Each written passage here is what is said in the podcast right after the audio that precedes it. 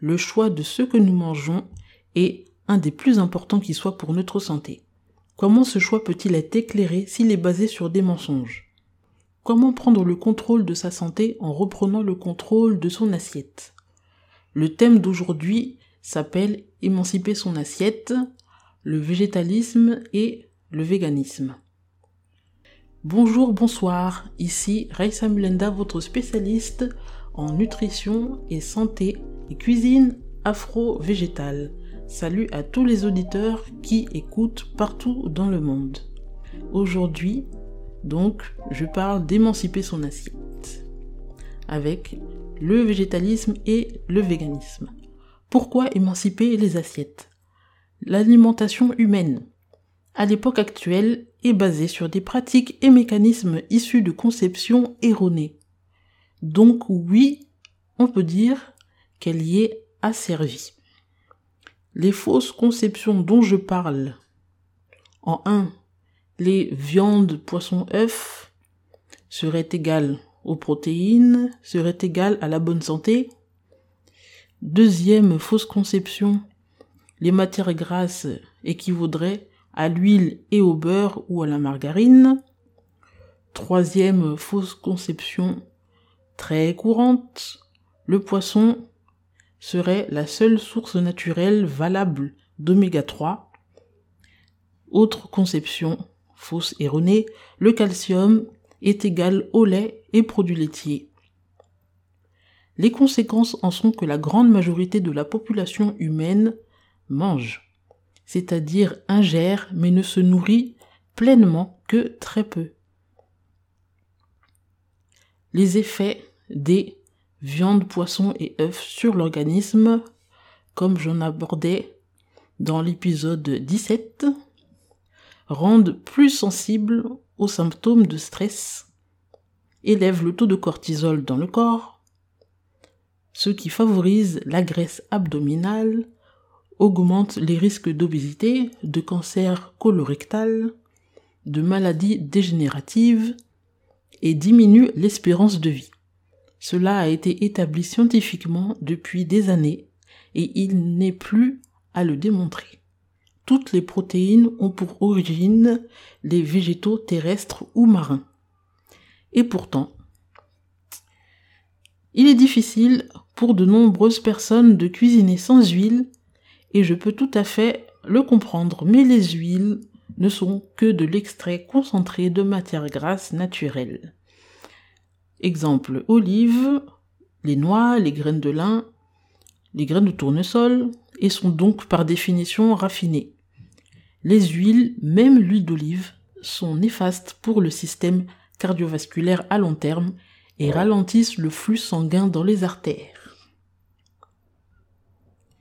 Troisième angle de vue.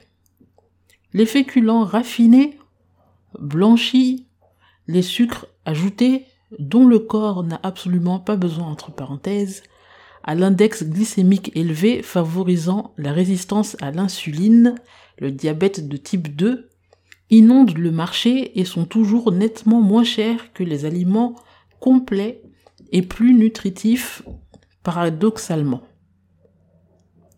Ensuite, je passe aux oméga 3, dont on parle beaucoup. Les oméga 3 à l'action essentielle contre toutes les maladies de type inflammatoire et pour renforcer le système immunitaire se trouve dans les poissons gras. Oui, c'est correct. Mais pourquoi? Parce qu'ils se nourrissent d'algues et de micro-algues qui en contiennent. Pourquoi passer alors par un intermédiaire, entre parenthèses le poisson, au lieu d'aller à la source quand la pollution des eaux et des mers font avaler des métaux lourds toxiques comme le mercure et des microparticules de plastique, et que la pêche intensive nuit à la biodiversité marine. Ensuite, le calcium. Le calcium fait partie des minéraux nécessaires pour le corps. Mais calcium ne veut pas dire lait ou produit laitier et ne pas en consommer n'expose pas à des carences. Comment recommander de consommer des produits laitiers quand ils augmentent les risques de cancer, de maladies intestinales, de coliques chez les nourrissons, le risque d'ostéoporose en fragilisant les os? Le dictionnaire Larousse définit un aliment comme une substance habituellement ingérée par un être vivant et lui fournissant les matières et l'énergie nécessaires à sa vie et à son développement.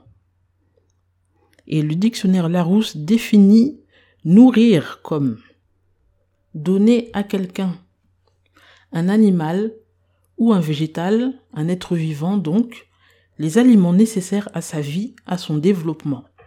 Donc si l'on s'en réfère à ces deux définitions, les éléments que je viens d'exposer ne sont pas réellement, pas pleinement des aliments et ne nourrissent pas confortablement.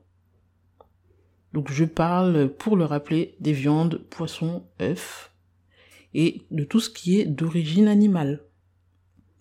Les maladies cardiovasculaires et le diabète de type 2, le diabète sucré comme on l'appelle aussi, qui sont une des conséquences, font partie du classement de l'OMS des dix principales causes de mortalité dans le monde. Ces maladies et d'autres, comme certains cancers et l'hypertension par exemple, sont uniquement causées par les choix alimentaires et le mode de vie. Autrement dit, absolument évitables et réversibles. Le choix de ce que nous mangeons est un des plus importants qui soit. Comment faire un choix éclairé et en prendre le contrôle si ce choix est basé sur des informations biaisées? Pourquoi chercher des solutions aux problèmes de santé, d'environnement, d'écologie, de faim dans le monde, sans vouloir envisager la solution de la transition au tout végétal? Voilà les pistes de réflexion que je voulais partager avec vous et vous proposer pour aujourd'hui. N'hésitez pas à partager autour de vous. Et après ceci, quand même, la petite recette de la semaine, mais sous une forme différente cette fois, une recette en rime, déclamée de façon un peu poétique, qui s'appelle Histoire d'un petit déjeuner improvisé arrivait à pas feutrer l'heure du petit déjeuner. Malheureusement, les flocons d'avoine habituels venaient à manquer. Bien vite arriva une bonne idée. Pourquoi ne pas utiliser plutôt des grains de fonio? Une petite casserole, 50 g de fonio, de lait d'avoine recouvert, bouillonnait mais pas trop, 15 minutes durant à découvert du sirop de dattes versé en filet, parsemé pour décorer d'un peu de fruits frais, et se présentait ainsi un petit déjeuner nutritif, complet, sain, végétal, sans gluten, délicieux, le porridge de fogno, bouillie de fogno pour les intimes. Petite astuce du chef, pas de fogno, pas de soucis riz, graines de sarrasin, quinoa, mil, sorgho, pourquoi pas.